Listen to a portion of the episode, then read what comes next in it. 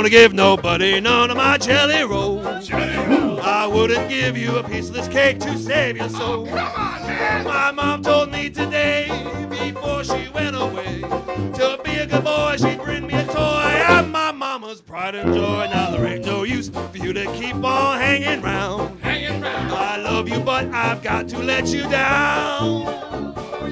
Olá pessoal, seja bem-vindo a mais um episódio do Castalho Podcast. Começando essa semana, eu vou iniciar um projeto que é uma coisa que eu queria fazer já há algum tempo, que é uma série sobre as pessoas que trabalharam ou foram vinculadas à Connectiva Linux, a distribuição de Linux brasileira, que eu conheci pouco, mas com certeza marcou a vida de muitos usuários Linux no Brasil.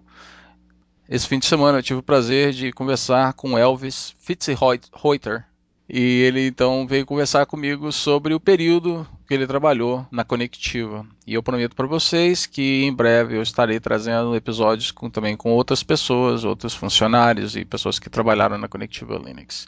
Então, primeiramente, tudo bem, Elvis? Bom, tudo bom. Você está falando de onde? Eu falo de é, uma cidadezinha chamada Barra do Sul. É, vizinha de é, limítrofe com Joinville. Tá, então você está no sul do Brasil. É. Beleza. Elvis, então fala para mim aqui, é, como foi que você entrou na Conectiva Linux? Bom, é, eu tive um envolvimento anterior com Linux. É, eu trabalhava numa malharia nos anos 90 e precisei de precisei de servidores de banco de dados, de servidor de arquivo para substituir uns novel que a gente tinha na época. E comecei a usar Linux e comecei a me envolver com, com essa com a comunidade. E, assim, em termo, em, a resposta curta é que esse envolvimento de, com comunidade é que me acabou me, me, me abrindo a porta na conectiva. Né? É, era uma época que Linux ainda era os amadores, universidade, conheciam bem, mas pouca gente fazia uso dele a sério. Coisa muito nova, todo mundo tinha medo, então esse case da, da malharia acabou sendo um dos primeiros no Brasil, né? embora isso não tenha sido propositado. Uhum. E aí eu publiquei artigo na revista do Linux, que era uma revista que pertencia à Conectiva.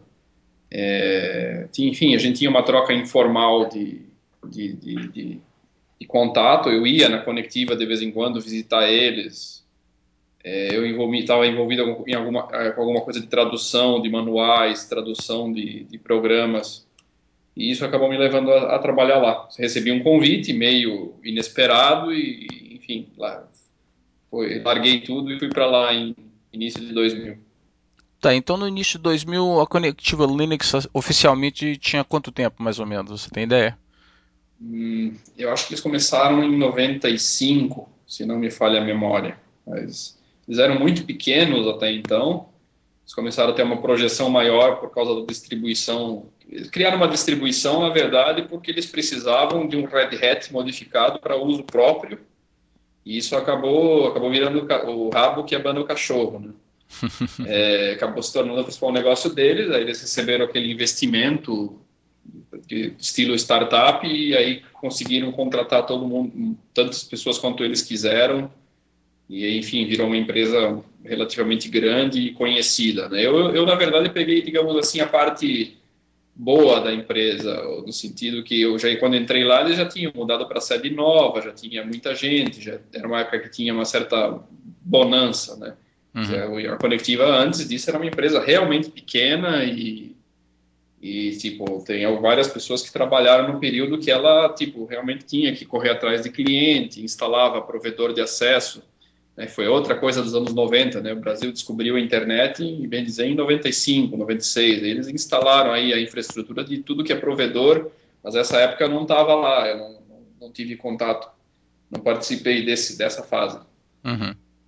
E como é que foi chegar assim no, na, na, conectiva durante a entrevista ou o período onde que eles te, te fizeram o convite de trabalhar? Como é que foi?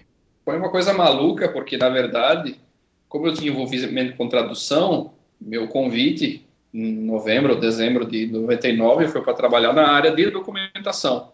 Eu gosto muito de escrever também, então Aí eu cheguei lá dia 17 de janeiro de 2000, que é para me apresentar no primeiro dia de trabalho. E, aí o Arnaldo, quem me contratado era o Rodrigo. Quem, aí o Arnaldo me, me, pegou antes no corredor, quando eu tinha chegado lá, disse, ah, a propósito, você não vai mais trabalhar com a documentação, você vai ser desenvolvedor da, da distribuição. Surpresa. E, é, e assim, eu, enfim, me, considero um desenvolvedor razoável, mas na época minha experiência era mais com desenvolvimento de ERP. Então, como eu falei, eu lidei com banco de dados, servidor de arquivos, aquela típica feijão de arroz de empresa, né? Uhum. Era gerente de informática naquela malharia, então aí de repente, ok, você vai, já tinha jogado tudo para o alto, não, agora você vai ser desenvolvedor, mas enfim, felizmente eu corri atrás e foi uma experiência incrível. Aquelas coisas que mudam a vida da gente, né? Eu desisti, depois disso eu não trabalhei mais com ERP, não tem nada de errado com isso, mas enfim, fui para um outro patamar de, de é, talvez mais para baixo, né? mais baixo nível, vamos dizer assim. Você estava desenvolvendo coisas que outros desenvolvedores vão usar. É, o ERP você sempre está dependendo de uma ferramenta e você é o usuário final daquilo. Né? E se a ferramenta desaparece, você vai você está com um problema. Um nível abaixo, você é que dá as cartas, vamos dizer assim. E cara, como é que era o dia a dia para você? Porque então você veio de um de um ambiente que não era startup e entrou num, nesse ambiente de não só de ser startup, mas era uma coisa nova, relativamente nova, né? Linux e open source. Como é que a sua vida mudou? Como é que era o dia a dia? Era completamente diferente. Eu, eu, eu, eu tenho uma, uma, metáfora que eu gosto de dizer que a malharia era alta temperatura e baixa pressão, e a, e a conectiva, acho que toda startup tende a ser é, baixa temperatura e alta pressão. Né? Então não, a gente não escolhe, apesar de eu ter entrado lá, enfim, eu entrei lá para fazer documentação, fui jogado no desenvolvimento, é, cuidar, cuidar dos pacotes de servidores de arquivo, mas enfim, a gente não escolhia muito trabalho. Né? Numa startup você não pode escolher muito e acho que o atrativo é justamente você não não ter uma rotina. Né? Então não tinha horário, o horário era mais ou menos livre. É, na, na prática todo mundo acabava trabalhando muito mais do que o que seria um horário normal. Né?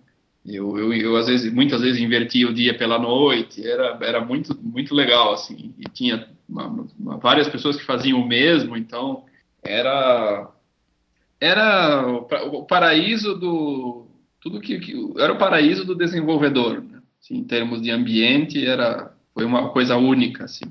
Quanto tempo que a Conectiva esteve ativa? Por quantos anos? Uh, bom, deve se considerar que foi fundada em 95, eu não tenho certeza dessa data, então são cinco anos até 2000. Ela ficou, assim, no radar da, do pessoal de Linux até uns 2003, mais ou menos. Depois disso, ela, continua, ela ainda existe até hoje, na, mudando de nome, né, com o nome de Mandriva. Certo. Até hoje até hoje está lá, funciona, tem, tem gente conhecida nossa que trabalha lá, mas assim, que, digamos, está no radar do, que como conectiva foi acho que uns oito anos ou nove talvez. Eu não, não, sei exatamente a data que eles foram comprados pela Mandrake. Foi, foi antes de 2005. Ah, só para corrigir uma informação antes, eu estou lembrando que o Conectiva 10 acho que é, é de 2005, então acho que a Conectiva foi vendida para a Mandriva em 2005, 2006. Já me confundo um pouco com as datas, né? Ah, tá. Falei 2003, 2004, então acho que foi um pouco depois, foi 2006.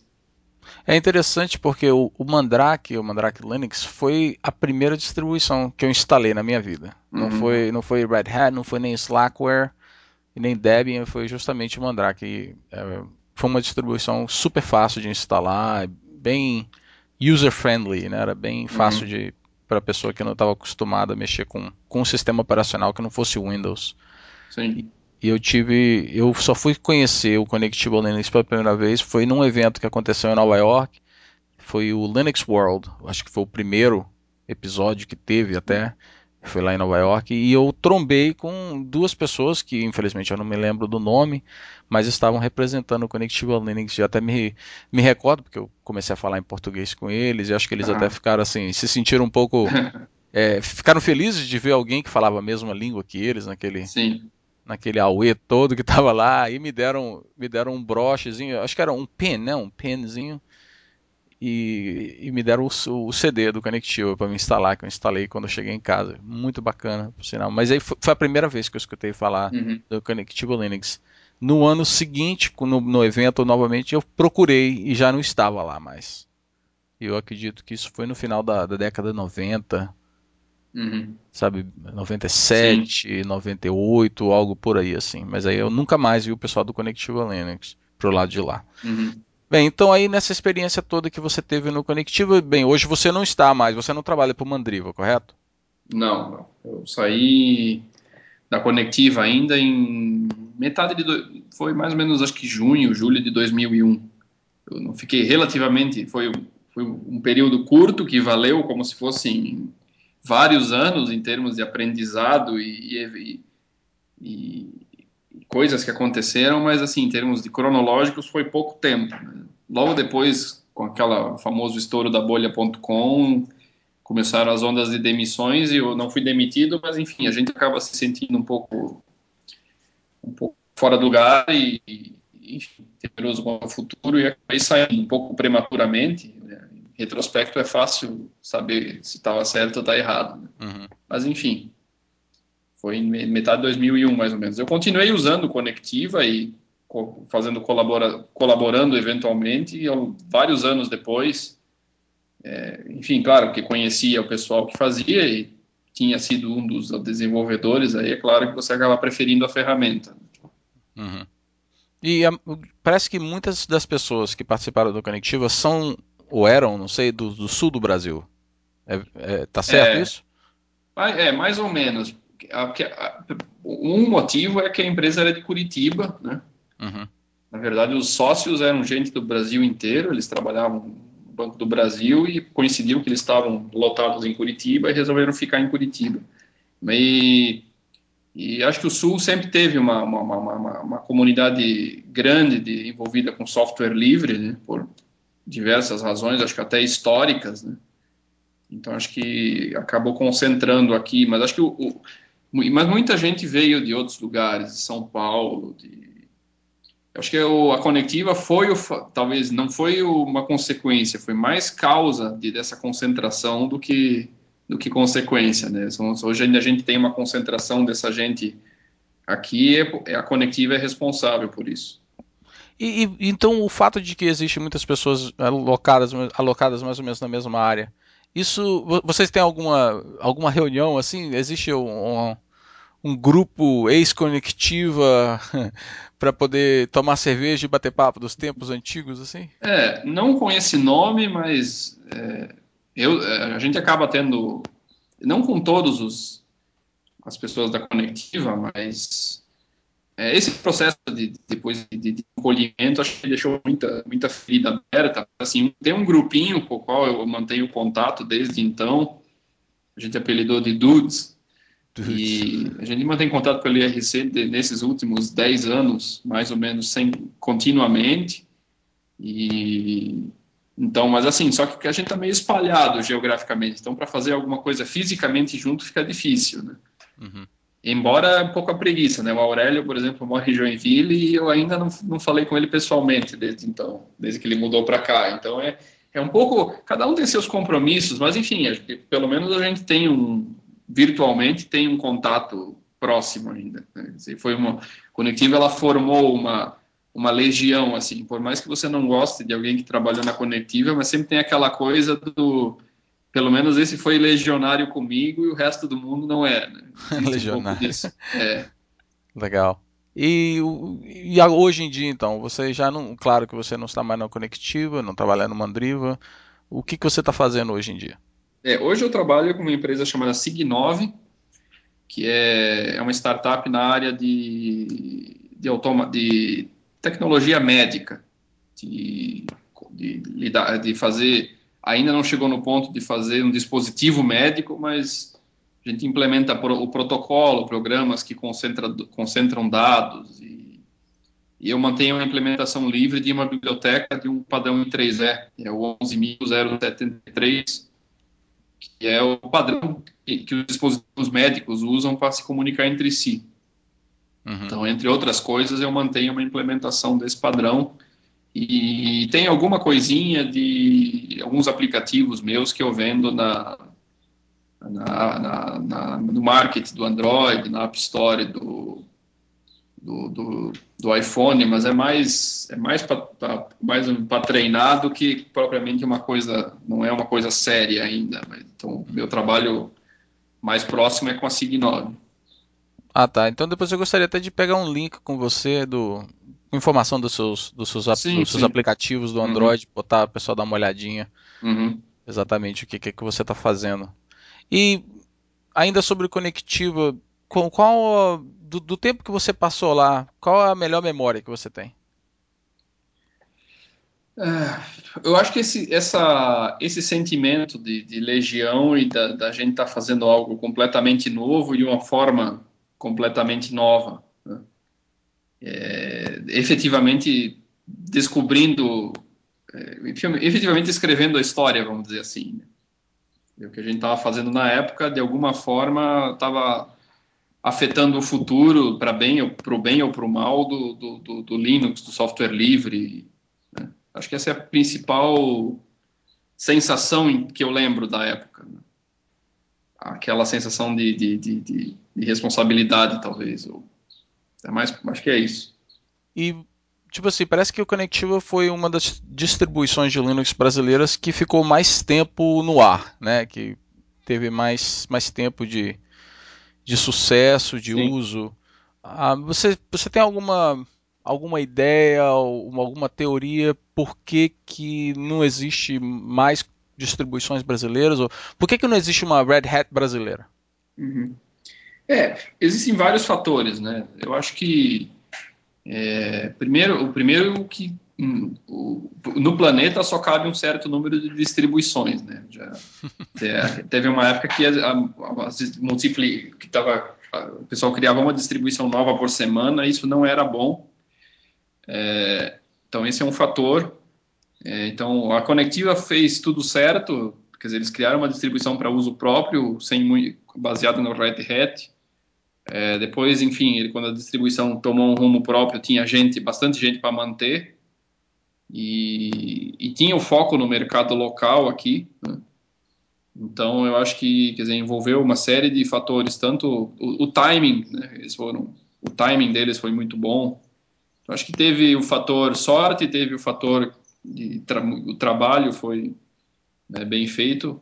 É, eu acho que outra, teve muitas outras distribuições que saíram com ideias interessantes, mas muitas tiveram a motivação errada. Muitas tiveram a seguinte motivação: ah, a Conectiva é uma empresa que visa o lucro, portanto ela é má e a gente vai criar uma distribuição Linux nova brasileira para matar a Conectiva, para ser uma coisa pura, uhum. né? socialista.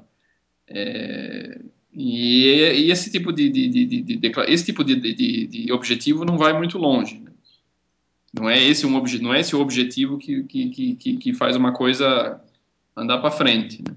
Uhum. Mesmo software livre, o software livre que vai para frente é qual? É aquele que o cara escreveu para resolver um problema dele e o objetivo do, projeto é, é continuar resolvendo aquele problema, não é provar provar um ponto ideológico tipo. Acho que no Brasil teve muita distribuição que teve esse problema, talvez por isso boas ideias acabaram não indo para frente. Em vez de juntar esforço, quiseram dividir. Entendi. E você acha que existe ainda a possibilidade de que um dia saia uma uma companhia brasileira de uma distribuição brasileira forte? Ou você acha que já passou do difícil tempo? Difícil dizer. Eu acho que distribuição ainda tem já diminuiu bastante a contagem, mas eu acho que já temos distribuições suficientes. Eu, eu, eu sempre advogo quando o pessoal fala já muito há vários anos o pessoal fala ah, vamos fazer uma distribuição ou vamos mexer, vamos fazer não sei o que com, o kernel. Diz ó oh, pessoal, o que falta no software livre é você escrever software ou softwares novos de preferência portáveis, né, que funcionem mais em uma plataforma, porque hoje outras, outras, as outras plataformas são uma realidade, né? Uhum. É, o macOS está aí forte, o Windows continua existindo, então software livre tem que ser portável. É, e, e, assim o brasileiro, o Brasil falta se posicionar como é, autor de software. É, o Brasil é um grande consumidor de software livre, uhum. mas como autor, né? Tá, tá é, mais, é mais fraco. Já foi pior do que é hoje. Hoje você encontra gente fazendo autoria e felizmente eu estou através desse, desse, desse trabalho ali na Sig9, eu sou um deles. É, mas assim ainda falta mais mais produção, autoria e menos ideologia e menos consumo do software livre. Aí tem os problemas da, da, da, da os problemas locais, né, de custo de telecomunicação é caro, abrir empresa é complicado, mas isso são coisas que são secundárias. Eu acho que o, o, a, o querer ser autor ainda é de criar coisas novas é que é o, o que o que o que falta o que mais são os mais carentes no momento. Muito interessante isso que você falou. Eu nunca tinha pensado por esse lado, mas realmente eu sempre eu vejo muito brasileiro, eu conheço muito brasileiro que é. trabalha fora do Brasil ou trabalha para companhias que estão fora do Brasil. Ah, e Sim, talvez é. então não as pessoas não saibam até mesmo que estão usando o software é, de brasileiro, é, mas algo exatamente. é, mas algo você assim pensa, com a bandeira brasileira mesmo, assim, né, exato. cara? É, você pense na seguinte a conclusão: a gente é, o Brasil hoje é a quinta ou sexta economia do mundo. A gente tem 200 milhões de pessoas. Você pega as RFCs da internet e vai ver quantos brasileiros constam como autores. Eu não achei nenhuma ainda. Deve ter, mas é pouquíssimas. Aí você pega um país como a Finlândia, que tem, sei lá, 5 milhões de pessoas. De cada três RFCs, uma tem um finlandês lá como autor. Né? Software, mesma coisa. É, e, então, assim, eu acho que tem um, olhando pelo lado positivo, né, acho que tem muito espaço para a gente crescer na, na autoria, né, na criação de coisa nova. Uhum. Bem interessante isso, é muito interessante mesmo. Elvis, então chegou num pedaço do, do, do, podcast que geralmente eu gosto de perguntar para as pessoas o top 5 deles. É uma uhum. forma que eu tenho de, de conhecer um pouco mais da pessoa e não só o lado técnico, o que, que ela uhum. faz no dia a dia dela, em termos de carreira, mas me dá uma forma de ver como é que ela é quando ela não está fazendo o que ela faz no dia a dia. É, o, hum.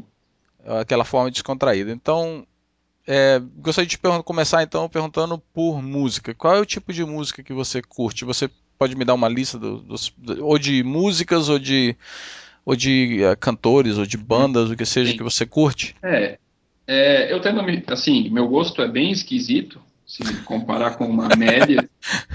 E eu, assim, eu não me prendo muito a, a, a artistas ou autores em, em particular. Eu, eu, gosto de músicas individuais. Né? É, então, assim, é, mas eu, assim, se fosse citar grandes grupos, eu, o tipo de música que eu ouço é, rap, né, rap brasileiro, é o tipo de música que dificilmente você ouve alguém gostando e eu gosto eu sou relativamente ouço relativamente frequente. Gosto de música clássica também, também é algo pouco pouco usual. Né? É, a combinação é, de, de rap com música clássica já exa é, bem... é Exatamente. E de maneira geral, é, eu não sou, talvez até pela idade, eu não, não, não consigo gostar de música eletrônica em geral. É, então, música dos anos 2000 para cá, eu não, não me entendo muito com ela. Uhum.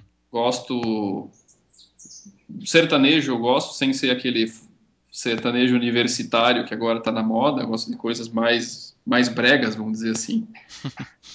É, vamos ver rock progressivo, que eu não sei o que significa, mas eu sei pelo rótulo que quais as bandas que são é, Ásia, tem uma banda em particular chamada Ásia que eu, eu gosto muito, talvez seja a única que eu gosto da banda e não das músicas individuais. Né? Uhum que por sinal na conectiva ninguém gostava. o fato de eu ouvir rap também era piada na época lá, então é curioso isso. Alguém, algum artista brasileiro que toca rap assim que você curte? Eu, eu ouço Racionais, ouço Facção Central, assim as letras, assim as letras deles são bem agressivas, vamos dizer assim. Então isso acaba me atraindo. Um artista brasileiro que eu gosto é, em particular é Clara Nunes. Clara Nunes, é. Também não é usual alguém gostar de Clara Nunes, da minha, da, da, da minha geração, mas é, um, também seria um dos que eu gosto de quase todas as músicas. Então. Bacana. E em termos de filme, Você tem também uma lista de filmes ou programas? Pode até, pode até ser os Sessão da Tarde. Sim, for. filme é difícil porque eu, eu, me ligo, eu me ligo mais em música do que em vídeo em geral. Não, não, se não tivesse esposa e filho, não, veria, não teria TV em casa e dificilmente vejo filme. Assim. Tem alguns poucos filmes que, que eu gosto. Né? O, o Poderoso Chefão está no topo da lista, né? por ser uma história consistente, e você tem livros que, que contam, digamos assim, é, é uma história que tem ligações, todos os elementos têm ligações uns com os outros, e tem os livros que dão apoio a essa. Você lê o livro, descobre detalhes do que tinha visto no filme. É interessante esse universo paralelo. Uhum. Né? É, e eu tem alguns filmes que, como eu gosto de trem, né, eu gosto de ir a foto de trem, de ferrovia, alguns filmes que, que, que lidam com trem e ferrovia também estão na minha lista de, de de prediletos automaticamente. e, e, livro, você lê alguma coisa? Revista, blog, website, alguma coisa? É livro, mais, a grossa maioria aqui é livro técnico, mas fora o que não é livro técnico, geralmente é livro de não ficção. Gosto de livro de sobre história, história recente, Primeira Guerra, regime militar, tenho bastante coisa. Quase acho que tudo, quase tudo que vale a pena ler que foi escrito sobre o regime militar eu tenho é, do regime militar brasileiro, né, especificamente. Uhum. É, tenho, gosto de não ficção, eu gosto de histórias. É, você encontra uma desgraça, fazer aquele lado sádico da nossa alma. Né? Histórias que contam, por exemplo, como a Enron faliu, como o fundo de investimento X faliu, o cara que descobriu lá a fraude do, do Madoff. Né? Então, essas, esses livros que têm esse lado investigativo, de uma. Eles, isso me atrai. Ficção é muito pouco que eu tenho aqui. Entendi. E uma última perguntinha que eu tenho para você: o que está na sua lista de Natal? Bom, tava um iPad, mas aí eu pintei a casa e, e não está mais. então tá na lista, mas provavelmente para algum momento pós-Natal um MacBook Pro. Certo. Isso para trabalho ou pessoal? Ambos. Ambos. tá legal. Tá legal. Então, Elvis, é, eu gostaria depois de tudo de pegar uma lista com você, é, pegar os links de, dos, dos, seus projetos, o nome dos seus, dos seus aplicativos que você tem no mercado do Android, uhum. a, de repente okay. colocar uma lista assim dos seus de alguns títulos dos seus livros e músicas e bandas e filmes para o pessoal ter uma ideia mais ou menos eles eh, todas as pessoas que escutam podcast eles gostam muito de ver isso e eles clicam e, e descobrem uhum. dessa forma estilos de músicas ou filmes ou livros que eles não tinham escutado antes mas uhum. baseado no podcast eles vão lá dar uma pesquisada então eu vou, aí eu vou colocar tudo isso no blog post uhum. para que as pessoas possam acompanhar e até mesmo de repente pentelhar depois aí, se você Sim. tiver um blog. Hum. eu posso te... te mandar um e-mail com uma uma lista daí. Perfeito, perfeito. Bem, então, olha, era mais ou menos isso daí o nosso episódio. Ah, eu gostaria de agradecer mais uma vez você por tirar um tempinho para conversar comigo e contar essas, essas suas histórias do Conectiva. E para o pessoal que está escutando aí, espero que vocês tenham curtido conhecer um pouquinho mais sobre o Alves, sobre a Conectiva e eu prometo trazer mais episódios sobre esse mesmo tópico em breve para vocês e não vocês não vão ter que esperar duas semanas não. Vou fazer esses episódios para vocês sair de forma mais, mais rápida. Vai ser um meu presente de Natal para os ouvintes. Então a, para todo mundo que está escutando um abraço. Elvis muito obrigado. Obrigado a você. Valeu e até o próximo episódio. Até mais